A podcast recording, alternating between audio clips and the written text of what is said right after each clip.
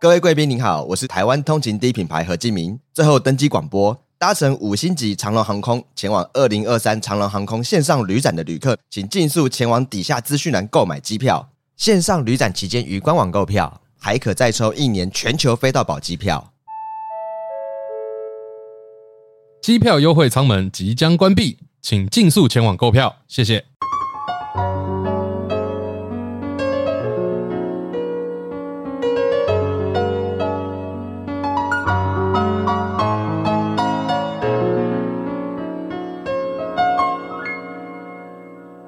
告白才有未来。Hello，我是西洛。嗨，我是尼克。希望你今天都好。我们又来到星期一的特辑了，好快乐哦！轻轻松松的聊天，然后因为我觉得好像又很久没有用这样的形式跟大家见面了。那最近真的真的真的太忙了，而且我不知道大家跟我有没有一样的感觉，就是越到年底，好像很多东西都进入了那个检视跟作业的最末端的那个阶段，要交报告了。对，然后我觉得那个时间点给人的感受是比较混乱的，就很多东西你好像呃必须要做出一个结果来了，这样，所以压力可能也比较大一些些啊。然后或者是说又有一种 deadline 特别近的感觉，特别是到十一、十二月的时候，所以希望大家都好好的，因为我也真的好累，听声音应该就知道我真的好累，好多工作。可是到了年底的时候，也是一个送礼物啊，迎接新季节对啦，这也是，这也是，好像除旧布新，嗯，可以这么说吗？所以，生命今年也送给了那一刻一个很棒的礼物，让你来到了一个人生大事的里程碑。这倒是，因为在今年入围广播金钟奖是自己很大的一个肯定嘛，对，对不对？然后，可是其实早在入围广播金钟奖之前，在更早之前的时候，我就被一件事肯定了，只是那个事情我一直都不能说，压在心里好久啊，真的很久哦，差不多有没有个？三个月啊，反正差不多很久，因为在官方还没有正式 announce 之前，你是对谁都不能说的。那就是我接到了今年的金音创作奖，AKA 金音奖的后台职级，AKA 红毯的主持人。没错。啊、哦，你知道，当我收到那个讯息的时候，我就想说啊，你啊，喂啊，这个是什么意思？因为首先，我觉得要先跟大家说明一下，金鹰奖它比较特别，它不是叫红毯，嗯、因为它呃，金鹰创作奖大家也知道嘛，相对就是比较有活力一些些。然后，它其实对于音乐人来说，是除了奖项的奖励方式不一样，奖励创作、奖励类型音乐之外，有一个更大的营造的感觉，是它比较像 party。对，大家音乐人在年度末端的时候，就大概十一月左右的时候，相互认识彼此的一个很自在的交流场合。那所以他的红毯本身也不是要你争奇斗艳，当然还是会可以去设计或什么的，可是不见得会是很正装，或者是说哈，很像我们想象中三金的红毯这样。所以他的方法叫做后台直击，是那后台直击的意思，顾名思义，就是要让你在后台呃这个准备期间的部分让。大家感受到，所以是很自在的。是很即将登场的那种兴奋感，然后他也是一样，在颁奖典礼前一个小时左右的时间啊，然后我们就在后台这样访问所有的入围者，只要他有意愿的，我们就把他请到了舞台上来去跟他做一些聊天啊。你听完我讲的这些形式，不就是红毯的意思吗？他其实就是，只是没有礼车，对，没有礼车。所以呃，其实一开始的时候我也不太知道后台职级是什么。所以坦白说，我我接到那个邀约的时候，我还想说，嗯。我觉得我压根就不可能跟这种红毯扯上边呐、啊，嗯、所以应该就是要么做事先的特辑吧，比方说请我去做开一个金鹰奖 party 之类的，对对对，对，然后另外就是可能邀请他们的入围者来我告白那一刻。做专访之类的，我可能一开始就很单纯的想跟声音有关的工作，然后直到我再去看了一下哦，后台之击这个名字，因为过去几年的影像有留下来，然后因为因为因为他有一个留言让我必须要去找，是因为他说呃预计你的搭档是 Judy，所以他多了这句话，就大家知道嘛，就是我们今年一起做主持，那 Judy 在时尚界是已经一个很知名的 icon 了，一个 superstar 对我来讲，那我那时候就想说，诶，还有他呢。感觉显然应该跟告白那一刻没关系了，那我就去搜寻，我就发现，哎呦，后台知己其实就是我刚刚说的那样，它是他们的红毯，没错啊，真的假的啦？真的假的？我当时真的是吓疯了。我我觉得那个感觉不是吓，那个感觉是有一种自我的质疑，因为你会觉得对啊，这种红毯类的东西，不是都应该会找那个知名度很高的人吗？嗯、对啊，那知名度很高，我知名度超低的啊！告白那一刻多久没有进榜了？然后，嗯，你说真的，对，我的确是有在做音乐人的访问，可是一次访问这么大量的人，然后还要透过镜头 live 直播，那我我这个真的我也没有经历过。然后再来又是我要跟这个时尚界的 icon 就是 Judy 一起搭档，然后就觉得我可以吗？就是我人气也不足。经验也不足，到底是谁这么大胆推荐我啊？哦，对，我那时候当下就是只是一直在怀疑，说是谁看见了我，对，这样，然后我就觉得很不可思议啊！我那时候也不知道该怎么办，所以我就，但这个这件事很好笑，反正我就是只能下意识打电话给我唯一一个我可以询问的对象，就是我这辈子最好的朋友杨小黎小姐。哎，那如果你有 follow 今年的电视金钟奖，你会发现小黎不是在做红毯吗？她是戏剧类金钟奖的红毯主持人。人生就是这么的巧合。他就刚好在今年也做红毯，可是我打给他的时候，他没有跟我说，因为 again 记得吗？他也得忍那好几个月，对。然后因为我那时候还没答应对方嘛，我只是接收到邀约嘛，所以我当然我就赶快打电话问了一下我的这个好朋友，我就问他说怎么办？他们好像真的要找我主持诶，虽然说还没谈成，但你觉得我要接吗？我要 say no 吗？这样，他就跟我说：“来，问轩，那是我的本名嘛？”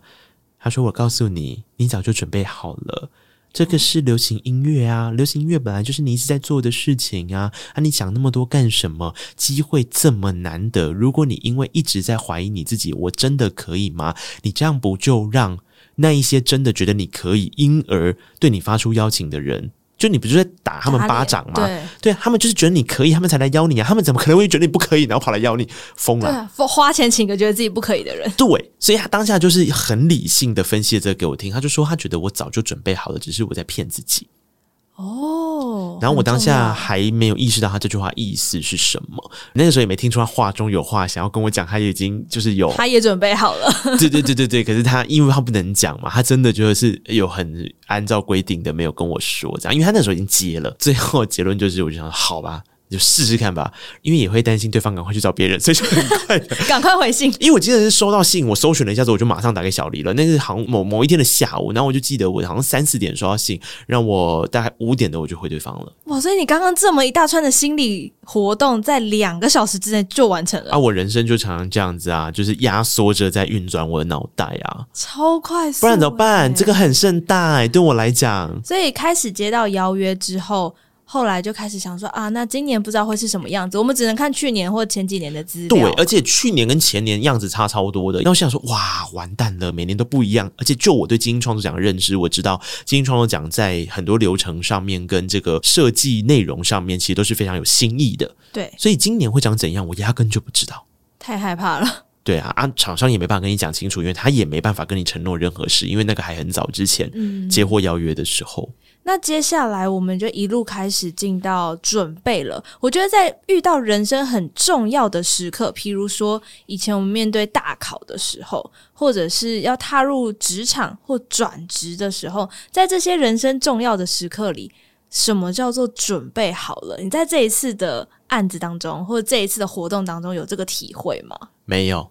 一样没有准备好的一天，对不对？没有，呃，应该这样说。我觉得你的准备好的要分成两种概念来讲，一个东西就是我的内容物到底准备好了没有？嗯、这件事情没有准备好的一天，其实我要回到有很多人在问我做访问这件事情，什么叫准备好了的内容？我就说从来没有准备好啊，因为你的内容永远在增长。你对于这个人，你眼前要访问的、要互动的这个人，你因为你不是他，所以你这辈子都没有做好。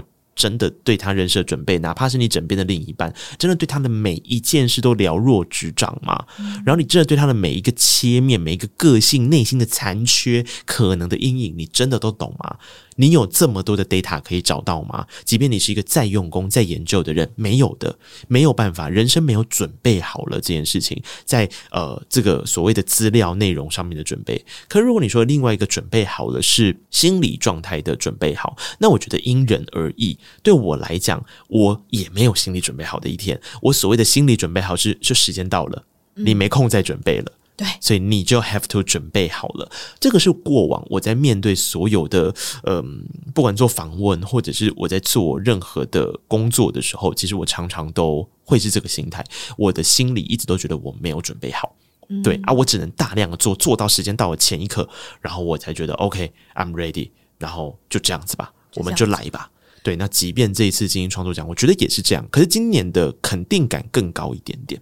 因为今年在我们这个后台直击，它的压力更大，是我们有说到一个小时之内，我们可能要访问四十多，而、呃、不是可能就是要访问四十多组。对，然后把它并成二十几组的时候，有些人他们认识，有些人他们还不认识。对，那到底我们要怎么样去做准备这件事情，变成在前置作业上面，你就下了非常多的功夫，在找这一组人的共通点跟串的问题，对不对？应该说，呃，其实我们很多资讯都是会到很后面才会被告知，那这非常合理，因为在这个呃以颁奖典礼来说的话，入围者的资讯往往就是一直在更动啊，在异动，其实一直到当天都还有讯息上面的更动。我觉得主持人应该要做到的专业是你内心的 database 够多，然后你接下来很多的部分你要弹性灵机的做调整跟处理，不要让别人觉得你看起来很慌乱。我觉得这个是我对自己的要求。那那个时候，其实照你刚刚这样子说的，那个所谓的四十几组并成二十组这件事情，约莫是在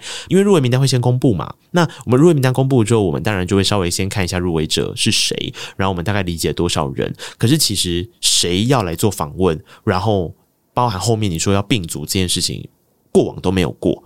所以我们也都不知道，过去也没有这样子并组过，就是就我们看到这前两年的资料，因为金鹰奖的后台直击是这几年的事，并不是金鹰奖第一届就有。那我们那个时候所知道要并组，或者是说一共有四十几组，是经过呃这个得标的承办单位窗口，他们一个一个去问入围者有没有意愿要做这个后台直击的专访，然后。你有意愿，你就一定要让他把安排嘛，因为要荣耀入围者啊。所以入围者有多少组，最后会决定访问，得先问过他们一轮。那问完之后，初步大概是我记得好像四十二组，所以他们并成了二十一。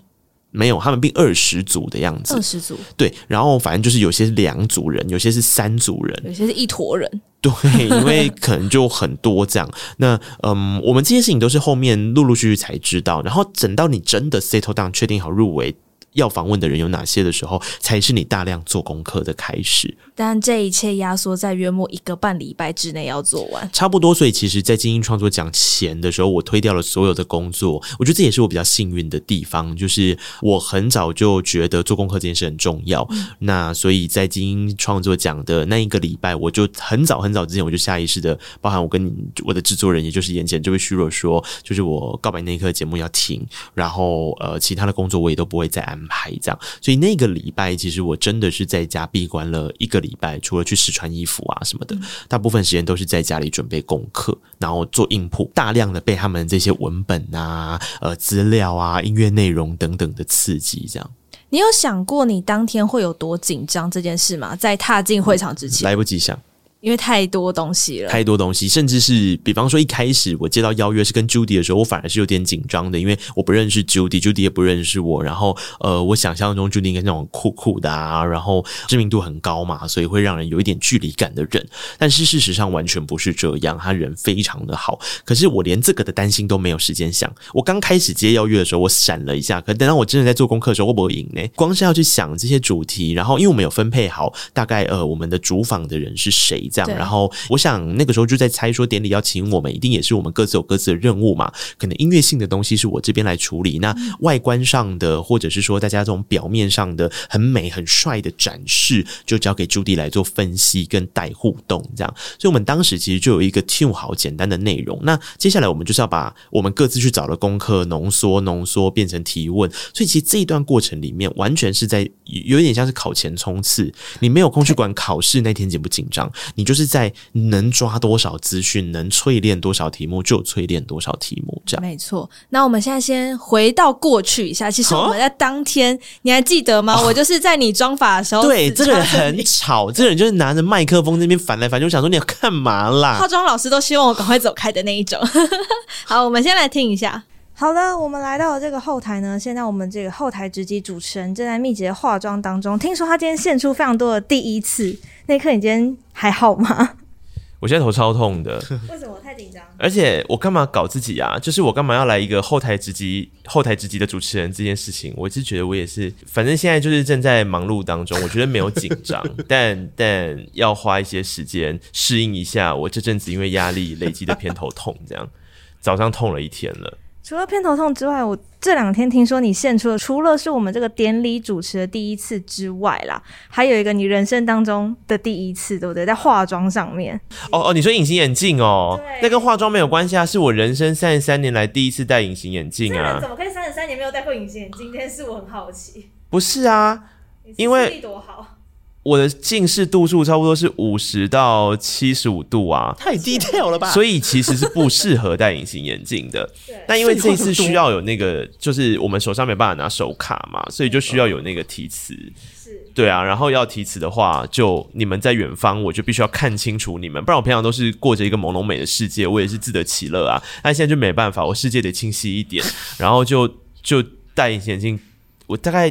戴了一个小时吧，我带不进去，后来也是别人帮我带进去的。一个小时，那你今天现在带了多久了？大概我没有，我就放弃自己带啦，我就请，我就请我，对对对对对，然后大概带了 like 呃三十分钟左右吧。那你今天有非常多组的音乐人要访问，你有没有特别紧张哪一组啊？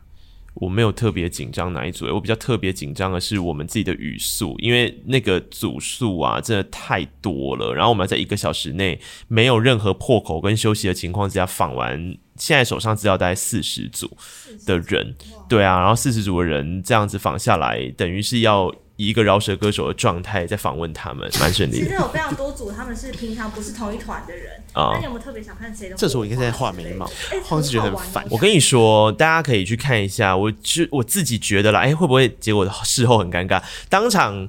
我们现在预期起来的，我觉得那个 The T-Tech 跟当代电影大师会很有趣，因为我发现他们有很多的共同点。但是我这边就先不说，对，我不说，你们自己去看。然后还有一组 Julia 跟 Hazy，我们就一直在想说，哇，这两组就是。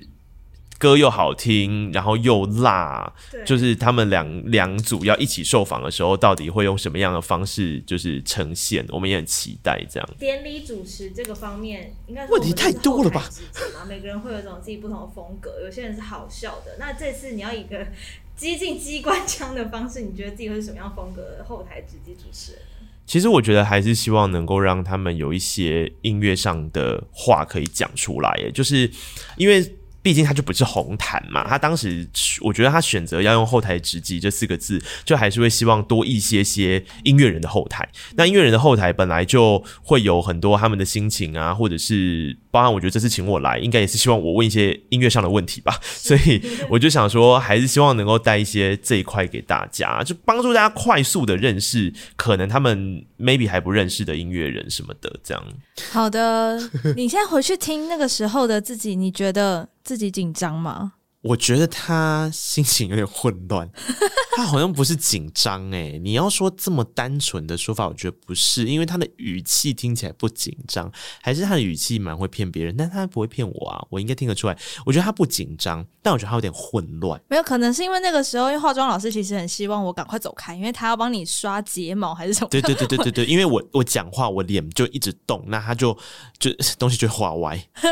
对对，那时候呢，我们还是在化妆的阶段，头发都还没抓，然后衣服也还没有换。嗯、那到后来是 Judy 来了，嗯、然后来了之后，我们最后最后要帮你顺衣服的时候，我到回去听这一段，我自己快笑死。什么意思？我一定要让你回来听一下，就是我们上台之前最后烫衣服的这一段声音。在等一修确认我的衣服跟裤子没有问题，而且他要烫我那里，所以 我正在。那里的时候是什么样的反应？我记得这个。一休，你可以温柔一点吗？等一下，越来越奇怪，大家只听到声音哎。那个，如果如果视觉走起来很奇怪。然后我们今天在节目上如果播这一段的话，就大家只听到。不是因为他，他就是他是把你那里弄很烫。的确是在烫我那里啊。听到吗？我们在烫衣服。对，他的裤子那里。他在烫裤子的部分，他现在有点手足无措。怎么了？你有什么好害羞的？我都让你碰了。你只要不要烫烫伤我就啊，刚刚讲那个一修是就是那一天来帮我忙的造型师啊，然后衣服也是跟他们家的品牌福月借的，福月真的很棒，嗯、那件衣服超好看的，要谢谢福月还有一修的帮忙。虽然大家今天看不到我们录音的现场，但是那一刻从今天踏进录音室就没有发现我今天的穿搭其实有点在致敬你那一天的方式。然后你是说走那个路线是是？对对对对对对，啊、让你回忆一下当天的状况，但显然没有什么效果，嗯、没有问题。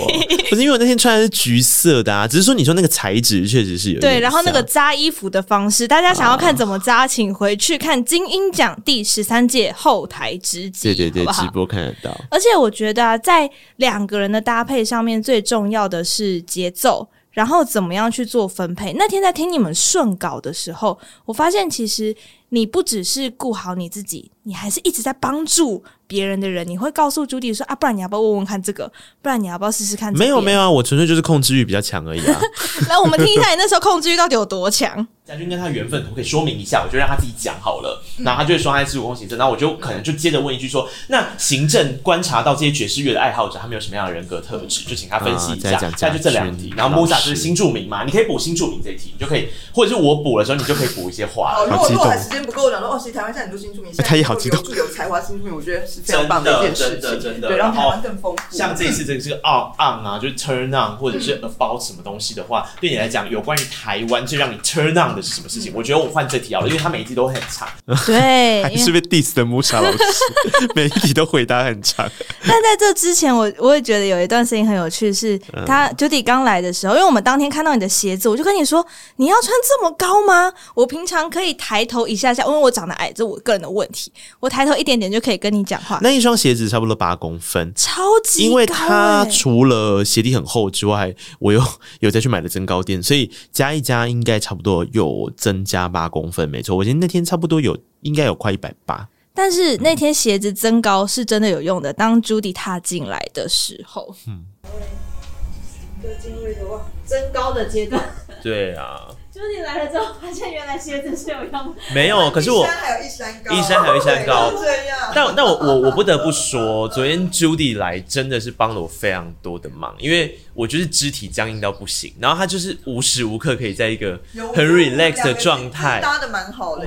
对，因为我就可以很秀很 relax 讲一些笑话，然后他就可以很有深度的讲一些问题，这样搭很好，对，搞完美。对，我觉得很完美，而且身高上面也不约而同的差不多了，好险。对，所以你之前不知道他鞋子这么高，我不知道，我不知，对，我就纯粹觉得，因为这这个整个的搭配，我也不能穿太矮太平的鞋子，对啊。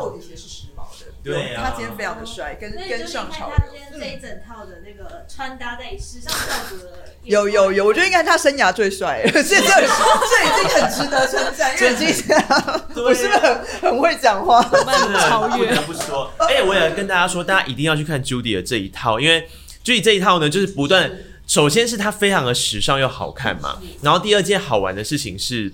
不经意的小心机，没错，请大家自己发现，因为摄影师不断的说，就你确定，你确定，他就说，对对对，对，没事没事，就是这件衣服的设计就是这样，露露底裤的设计，往后转，露底裤的设计，所以它整个是，就是它是一个 set，就 including 里面那件都是一个 set，它其实是这个衣服的裤子的意思，对，它是，对，所以它才设计成荧光橘，对啊，就是整套，你会想啊，铅笔，对。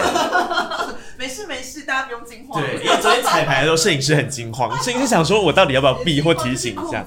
对，我觉得这样。观众们还好吧？都什么年代了？金鹰奖的朋友，这是时尚。对呀，这是裤子。我我昨天其实反而没有没有注没有一直注意到那边，我反而一直注意到你的指甲，因为我觉得指甲真的超美的。对啊，指甲真的有够美。对光橘。所以两位今天是以橘色作为。哎，橘，嗯。这样讲也是哎，你跟我的内裤有搭到。没错没错。底裤底裤短裤短裤啦，对。那就有点紧张嘛。其实我还我觉得应该是第二次，所以有比较不紧张。我比较反而比较紧张，是因为我原本我前几天进急诊室，我的脸还有发炎，很肿这样。对，但今天用妆遮一下都还可以。对，其实 Judy 当天的状态真的是。很好哎、欸，但我必须要说，我知道 Judy 紧张的时候是什么时候？是快开始前快开始前的那五分钟，我有感受到他的一点点紧张，嗯、但是我觉得一到那个定点，我觉得他整个态度就出来了，超了不起的。可我觉得那个应该不能算紧张，我觉得那是一个哦，就像我出去舞台 stand by 之前，我好像也是我对着旁边的储藏间，然后就是有一点点静下来冥想的那个状态。他可能也是吧，就是走一个仪式，先让自己荡下来，然后要进入那一个呃工作跟。表演或主持的情境里面的这样，嗯，后来我们就很顺利的上了台。那上台的时候，大家看到的现场画面就是只有你们两个。其实，在摄影机后面一大群人，嗯嗯，非常多人，不管是在真的要谢谢大家，艺人啊，然后帮你翻那个纸，告诉你现在下一组是谁。因为当天其实有非常多的突发状况，你在台上看到那个纸被翻来翻去、画来画去的时候。会很差吗？其实我没有意识到差不错啊，因为我觉得最大的点应该是有几个。第一个人很多的情况之下，我们的位置会一直往外站，那我们就很怕出框。虽然还有贴条，可是因为那个现场其实混乱的程度，你是很容易出框的。嗯、然后第二个点，因为我们要递麦克风嘛，就是它的场地限制，我跟朱迪两个人一人一支麦，那来宾跟我们是共用麦的，所以我们常常会移动，我们才会往前往后，所以那个走位的。回到定点的状况是比较困难的，于是乎我们就会越站越前面，越站越前面，那我脸就越来越大，本来就已经很肿了，因为前一天就是。白吃自己吃宵夜吃咸酥鸡，然后隔天早上整个脸水肿 就已经够肿了，然后又在镜头前面又膨胀，我又站得很前面哦。现在回去看的时候超肿超胖，但题外话，反正是我自己就算了。但重点就是因为他那个状况，第一个是我觉得会比较紧张，很怕会出镜，然后摄影师那边真的昏导播那里很忙，他们那个白板还会写，比方说内刻站里面一点哦或什么的，就他会提醒我们这样。另一个比较难的点就是时间控制，因为外面的伙伴其实我们要常常看他们的 Q 说剩下几分钟，剩下几分钟，因为他要非常的精准，太多或太少都不行。不行，那因为我们没有带任何的耳麦被 Q，然后我们的就像我刚刚讲的，为什么我花那么多力气戴隐形眼镜？隐形眼镜的关键就是我要看你们的呃，不管是提示的 Q，或者是说我们当时先写好的一些 Q&A，让我们参考用，可以赶快帮我们回想题目等等的，这些都要归功于场外的大家努力的帮忙，谢谢各位。真的后台里面有非常非常多的人忙碌当中，希望把这个一个小时变成超精，你就把它想成后台直击。当它变成一个表演的时候，后台直击本身就也有后台啦。没错，后台直击的后台，like 我们突袭后台直击主持人一样，对对对对，都是 呃可以看到比较真实的赤裸的一面。这样，当天上场的时候，其实我觉得状况很不错诶。我们来回忆一下当天好了。大家好，大家听到那环境，差不多三万个人在那个空间里面。对，你现在听到都是人声在交谈。我期待已久，刚刚已经看到他们，我就说天啊，恭喜恭喜，美翻美翻！而且我觉得不止美翻，他们的歌也非常的好听。好，现在就让我们欢迎黑镜跟 Julia。现场男性尖叫好吗？男女性都尖叫了已经。天哪，太辣了！哎，这太辣，立刻先讲一下今天自己的穿，因为黑静真的是每次红毯都要这样，不要这样，这是都第一名来。Hello，大家好，我是黑静孟伟新。那我现在身上穿的是 Lotus Me 的，然后是 Swarovski 的耳饰，还有手链的手环，然后鞋子就是 Sware 的皮靴。对我今天没有啊，我今天也没有要干嘛。我今天只是来领奖的，来领奖的，来领奖的。我们要颁奖，也没有要表演，纯粹就是想说今天来看帅的，来看一下朋友。天啊，穿好，帮一起走秀一下。来来，直接走，不要走，来来，直接走，第一次有体走秀哎。对。来，三二一，Go！哇哇哇！双女神，双女神，双女神。但我必须要说，除了他们现在这样子的穿扮非常吸引人，其实音乐也是啊。我自己一直觉得 Hazy 跟 Julia 这几个人都是有自己在描写爱情的时候，你知道，讲是爱情上也做迷宫嘛？那 Julia 就是过去的爱情如何呢？对，不要他，不要，我过去伤到很严重。对对，就是一些内心的一些。这就是我们当时在后台最期待的一组是 Julia 跟 Hazy。对，因为其实我觉得这一组啊，有一个 Judy 很好发挥的空间，因为他们会穿的很精彩。对那穿的很精彩这件事本身就吸睛嘛。可是我觉得对我来讲，我也很期待的事情，就是因为我跟 Julia 几乎每一张专辑我们都会做访问，嗯、所以我很了解 Julia 她对于音乐性这件事情的在乎。所以你会发现，我觉得对我来讲，我不断的要去补的，那这个也是我后来越来越肯定我的价值的原因，是因为我可以在这一种不干扰到他们外在的呈现之余，也可以提醒大家。其实他们不止人美，他们的歌也很好听。对，因为那些创作其实都是可以抓出一些共同的特色跟可听性，所以我觉得我跟 Judy 的搭档真的很好。而且你看，完全不打架，也不冲突。他们走完秀，你马上就可以接音乐的问题，我觉得很厉害耶。就是他啊，我觉得那个真的是一个福如心智。但是就是我们事先的准备就都已经有想好，然后我们也真的有分工。比方说，这个是 Judy 的专业，我就绝对不会去跟他抢，或者是我就会让他发挥，然后我再补回来。那我们想要呈现出来的。感觉就是不要让这件事情太严肃，可是也要让音乐人觉得他们的音乐跟创作是有被听见的。嗯，那我就觉得我们这样子的搭配应该是蛮好的。那我记得那一天很多人私底下来跟我聊，也都是说整体这样的表现出来是蛮顺的。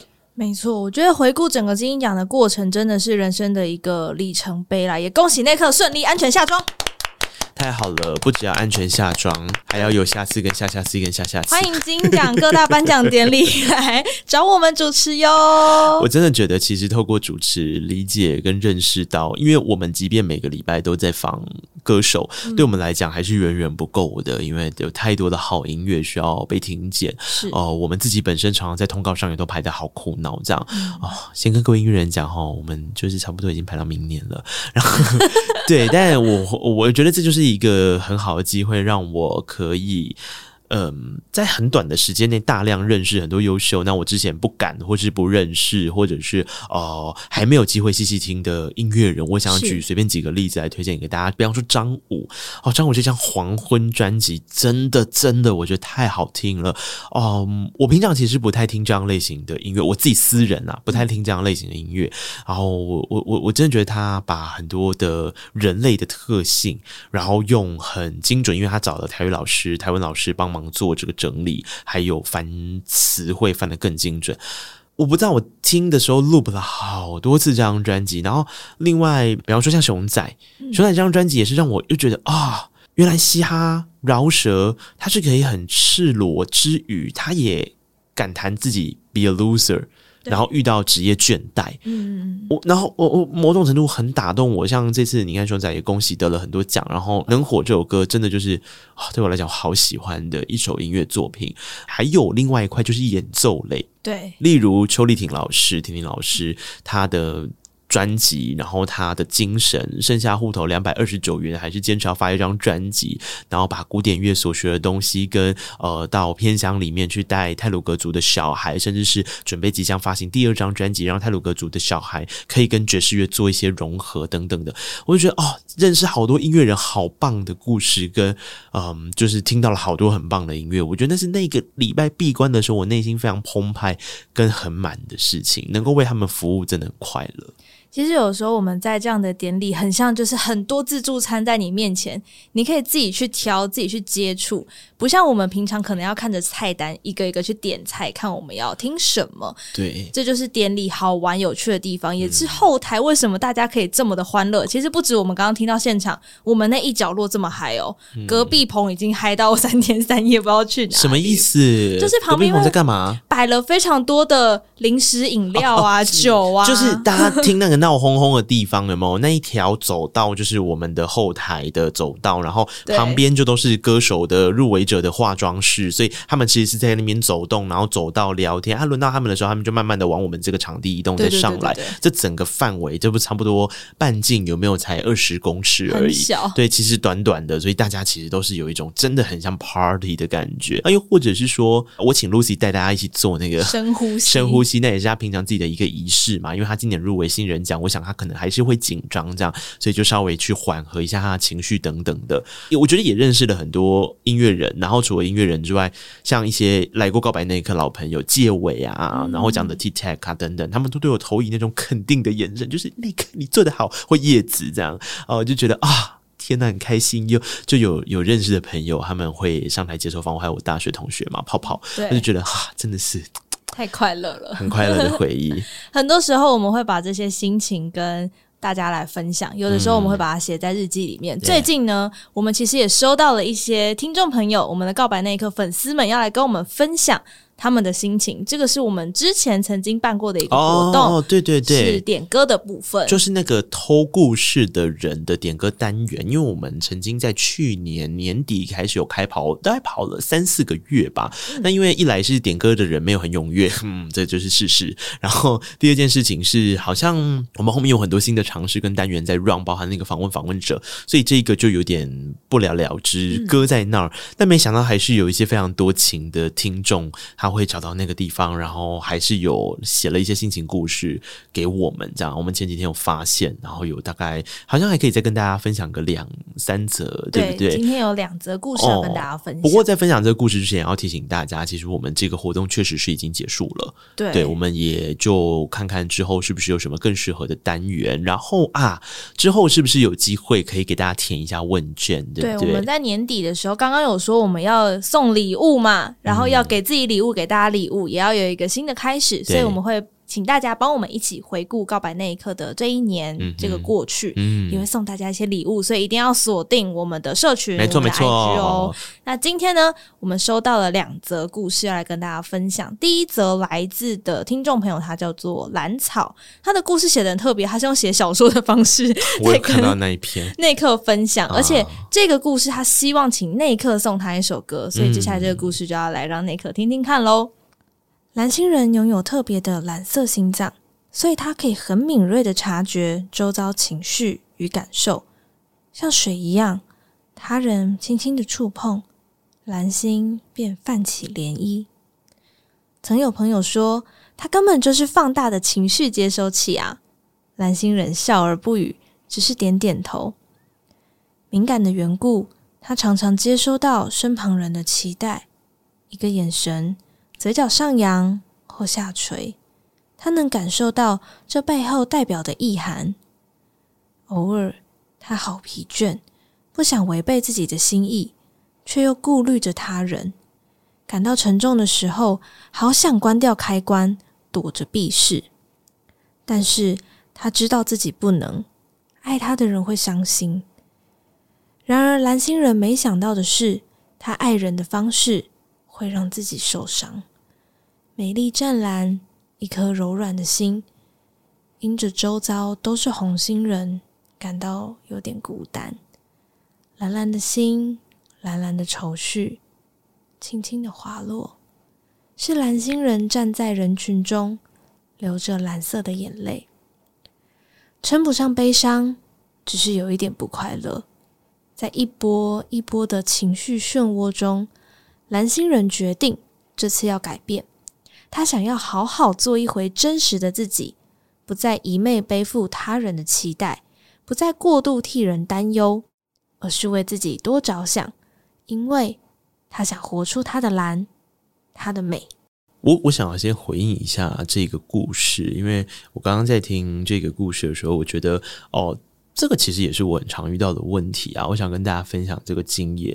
呃，这个世界上有一种人叫做高敏感族群的人，呃，他对于周边环境的情绪的波动是比较容易感觉到的。那我觉得这种人的身上给的特质是天赋、是礼物、是压力，我觉得都说得通。那对我来讲呢，我也常常在一个很矛盾的状态，是，比方说，我也是很容易察觉别人情绪的人。那所以我才会在这边做这样的节目嘛。我有时候也会心里在想说，诶，其实如果生活单纯一点，不要那么容易的察觉到别人对你的评价、对你的情绪、对你的观感，其实对自己来讲，那种心态上的放松度好像会比较高一些些。嗯。那放松度高一些些之后，是不是其实就会比较自在的过生活呢？但我觉得这个东西最后就变成了一个假议题，因为它会让你陷入比较之中，因为你一直在看别人眼中的自己，嗯，那人类都是会观看别人眼中的自己，或者是说从别人的呃视线里面建构出一个照镜子过后的自己。我觉得这个是合理的。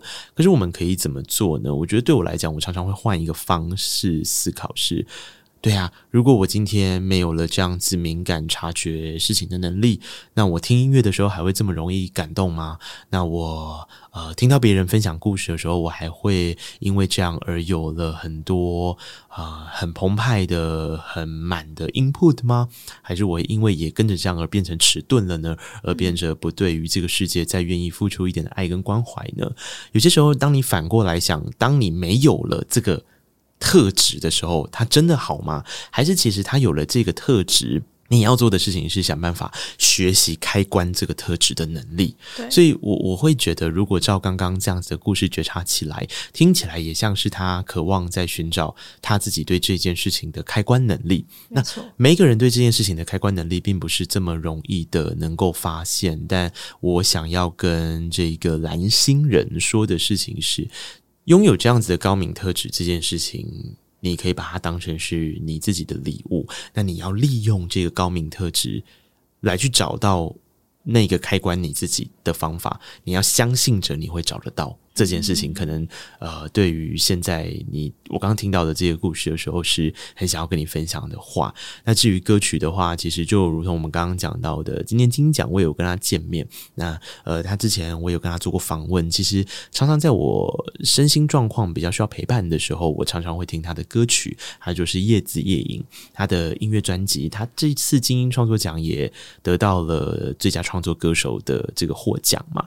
他收录在这张《活得像自己的名字》专辑里面的歌曲叫做《给一点温暖》。那《给点温暖》这一首歌曲里面，他开场是“我想多给别人一点温暖，就算只是不起眼的爱”。此外，我不知道还能怎么办。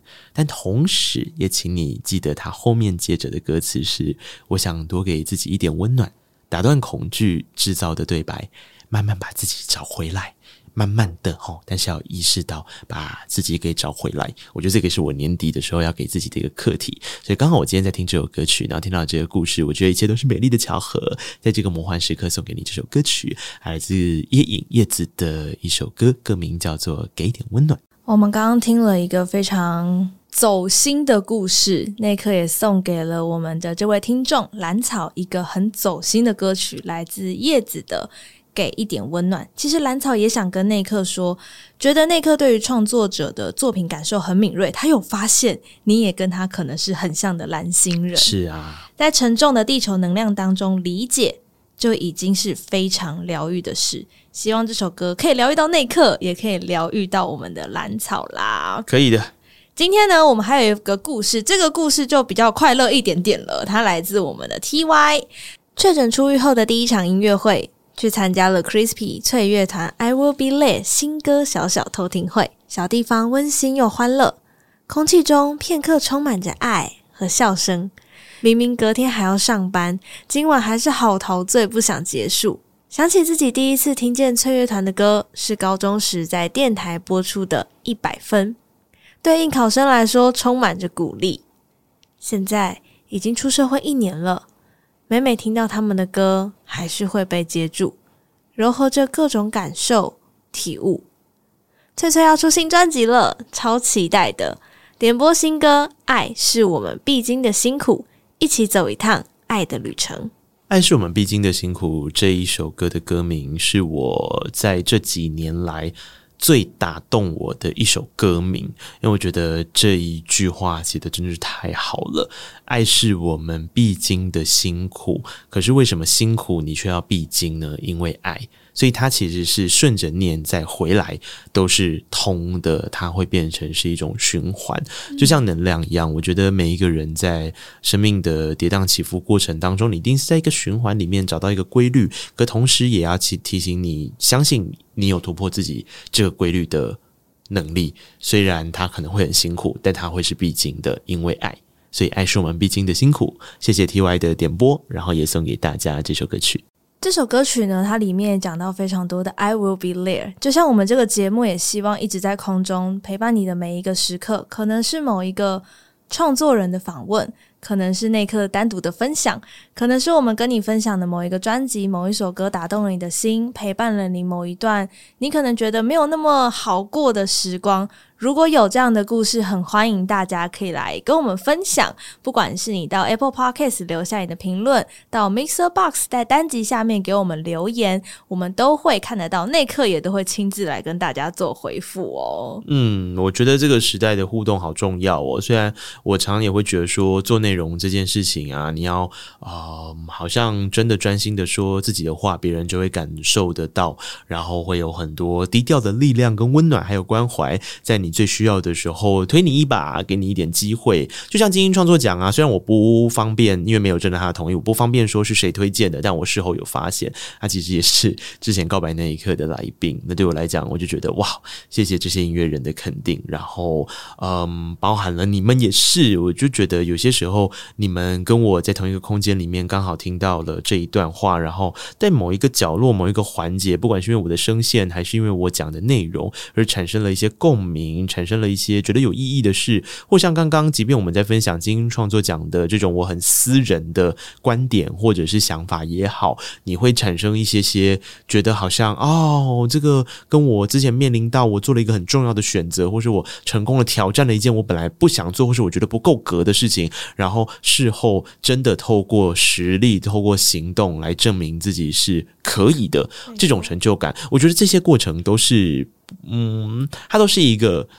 很很很很，我很喜欢，然后也很想要跟大家分享，然后也很想要听听大家想法的事情。所以其实不只是 Apple Podcast 或 Mixer Box 啊，在我们自己的 Instagram，我个人的节目的都很欢迎大家有什么样的问题跟我们做分享说明。然后我觉得最后那个 Call to Action 是要告诉大家，我们之后如果有那个问卷啊，因为明年希望可以在节目两岁的时候做一些什么事，那这个问卷可能也会跟这个做一些什么事情绑在一起去调。茶去跟大家聊聊，所以欢迎大家到时候不要吝啬。我们大概知道我们有一群很固定的耳朵在陪伴我们。或许你们的个性跟我一样，平常很不喜欢主动去做这些事情，但啊、呃，关键时刻的时候要挺身而出，知道吗？要为了你喜欢的节目挺身而出。有爱大声说啊，各位、嗯，是不用太大声，有爱说出来就可以了。好，没问题。其实很久没有跟大家好好聊天，一不小心我们又给他聊了有一点久。啊、那我们今天的节目呢，就先到这边喽。对对对对，最后我要讲一个东西，就是我们接下来会有一个比较特别的节目。上线，那这个特别的节目呢，就跟之前，如果你们是告白那一刻很初代的听众，你们应该有在去年夏天的时候听过一个专题，它是一个新闻专题哦，它叫做《发生什么事》。那那个时候发生什么事是在讲流行音乐跟母语之间，特别我们聚焦在原住民的语言里面跟流行音乐的结合，还有对文化的传承等等的。那在今年，其实我们也做了一个很大的 project。那这个 project 里面呢，就是有特别提到了不同语种。从过去发展到现在的一些这个制作内容的演变，还有这个不管是当代的歌手里面中生代的、新生代的，或者是前辈等级的人，他们怎么看待这个产业、这个语种发展到现在的跟流行音乐相关可以对话的事情？那这个专题呢，叫做 HIT 生产线，它就是把客语、原住民语还有台语的流行音乐里面，我们每一个语言会锁定一个主述人物，然后从这个主述人物的角度出出发，来聊聊这个语言跟流行音乐的过去、现在还有未来啊！期待大家之后收听，因为它的形式比较特别，它并不是人物访谈，但是它的内容更精彩哦，要多听几次，因为资讯量非常的够。把它拿来当一本书，好好的用耳朵来阅读它吧。对，但是是轻松好听的哈，也不要把它想的那是一个很严肃的专题，是好听的，因为它本质上还是像人物专访一样，因为我们会跟着主述人物走。太期待了，所以千万不要错过我们每一集的上线。大家 Apple Podcast 五颗星好评，留下你的评论，各大平台都帮我们推荐出去。告白那一刻，我们下次见，拜拜。哇，你真的听完这一集的节目啦？那表示你真的是我们的忠实听众哦。非常谢谢你。现在可不可以让我要求你多做一件事情？请你到 Apple Podcast 点下五颗星，然后留下你的评论。你也可以到 Mixer Box 找到我们的节目啊，那就可以在下面留言跟我们互动分享哦。各大平台也别忘了订阅，才不会错过精彩的每一刻。